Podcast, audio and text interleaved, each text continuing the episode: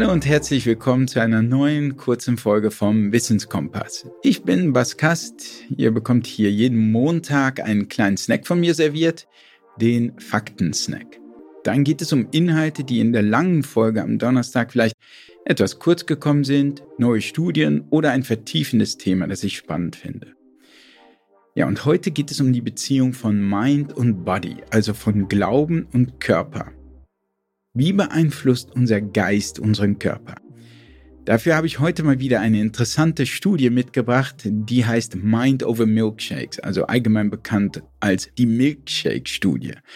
Ich werde euch die Studie vorstellen und nochmal reflektieren, wie sehr Mind und Body zusammenhängen und welchen Einfluss das zum Beispiel auch auf Diäten hat. Mind over Milkshakes. Im letzten Podcast habe ich ja mit Professor Dr. Tobias Esch über Mind-Body-Medizin gesprochen. Und vielleicht hätte der eine oder andere an der einen oder anderen Stelle gern noch etwas mehr konkrete Informationen oder Studien gehört. Und deshalb dachte ich, ich muss hier unbedingt über eine Studie berichten, die mich sehr beeindruckt und die das enge Verhältnis von unserem Glauben, also Mind, und unserem Körper auf verblüffende Weise unterstreicht. Ja, ganz konkret offenbart die Untersuchung die Macht unseres Glaubens auf unsere körperliche Physiologie geradezu. Also, diese Studie ist von Forschern der amerikanischen Elite-Uni Yale und sie ging wie folgt. Teilnehmer bekamen einen Milkshake, also das ist schon mal ein schönes Experiment, in dem man einfach nur einen Milkshake zu sich nehmen soll. Aber es wird noch besser, denn in dem einen Fall handelte es sich sogar um einen richtig ordentlichen Milkshake mit jeder Menge Fett und Zucker, mit vielen Kalorien, also um einen echten Verwöhn-Milkshake. Eine herrliche, flüssige Mahlzeit. In diesem Fall ging das Experiment so, dass jeder Teilnehmer seine eigene Kontrollperson war. Also zu einem anderen Zeitpunkt, konkret eine Woche später, bekam dieselbe Person eben zur Kontrolle nochmal einen anderen Milkshake mit wenig Fett und Kalorien, also einen Diät-Milkshake, wenn man so will. Und was die Yale-Forscher jetzt taten, war folgendes. Nachdem die Leute in beiden Fällen den Milkshake zu sich genommen hatten, maßen die Forscher die Levels des Hormons Grelin im Körper ihrer Versuchskaninchen. Grelin wird auch als Hungerhormon bezeichnet, denn wenn Grelin reichlich im Körper zirkuliert, haben wir vermehrt Hunger. Umgekehrt gibt es auch ein sogenanntes Sättigungshormon namens Leptin. Nun, jedenfalls, was man sah, war, nach dem Verwöhn-Milkshake fiel das Hungerhormon Grelin gewissermaßen in den Keller. Also die Levels waren sehr niedrig. Die Leute fühlten sich offenbar schön satt. Im Vergleich dazu waren die Grelin-Levels nach dem Diät-Shake relativ hoch. Die Leute fühlten sich eben von diesem Shake nicht wirklich gesättigt. Okay, jetzt fragt ihr euch vielleicht, wow, was? Was für ein spektakuläres Ergebnis. Warum erzählst du uns das? Warum verschwendest du unsere Zeit? Und für so etwas braucht es Forscher der Elite-Uni Yale? Ich meine, natürlich ist man nach einem hochkalorischen Shake weniger hungrig als nach einem Diät-Shake. Und natürlich ist nach einem hochkalorischen Shake die Konzentration des Hungerhormons Grelin geringer. Okay, aber nein, halt dich fest, denn jetzt kommt's. Die Forscher hatten ihre Versuchskaninchen getäuscht. Tatsächlich waren beide Shakes identisch.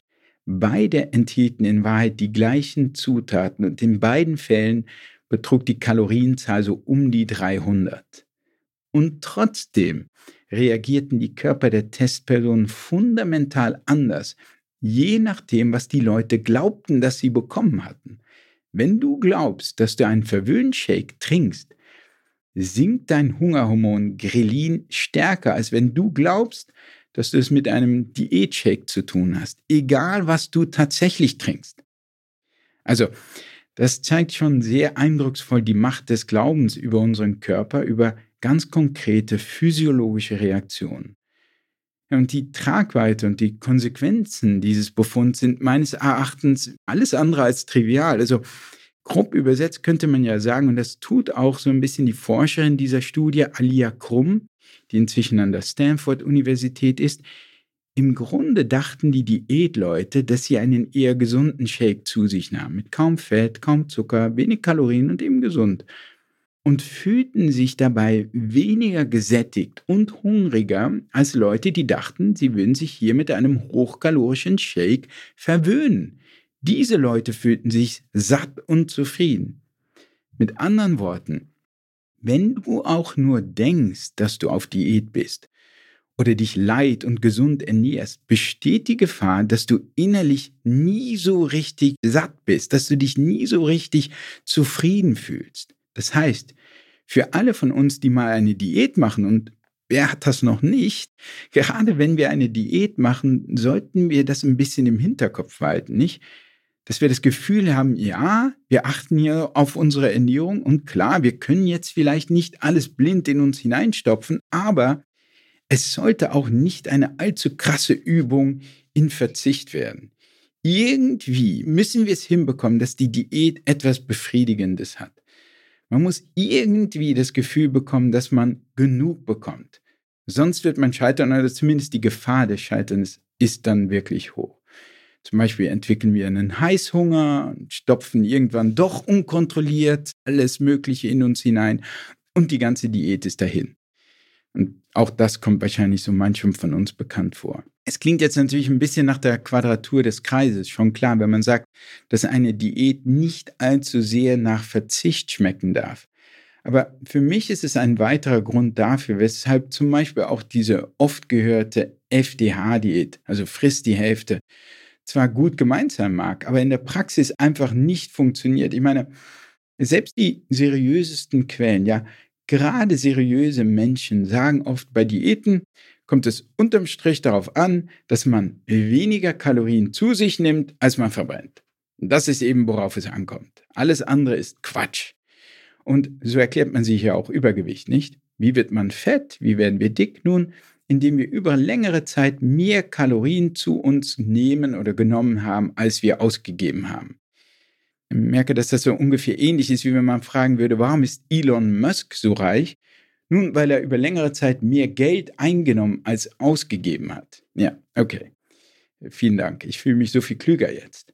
Also, das stimmt natürlich mit den Kalorien ebenso wie mit Elon Musk. Aber wir müssen uns natürlich für die Praxis fragen, warum essen manche von uns mehr, als sie verbrennen? Wie muss ich mein Essverhalten umgestalten, damit ich erst gar nicht so viel essen will?